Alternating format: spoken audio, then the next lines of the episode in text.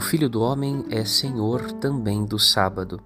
Evangelho de Lucas 6, 5. O sábado era o dia sagrado dos judeus, que recordava o final do processo de criação divina, o dia do descanso de Deus.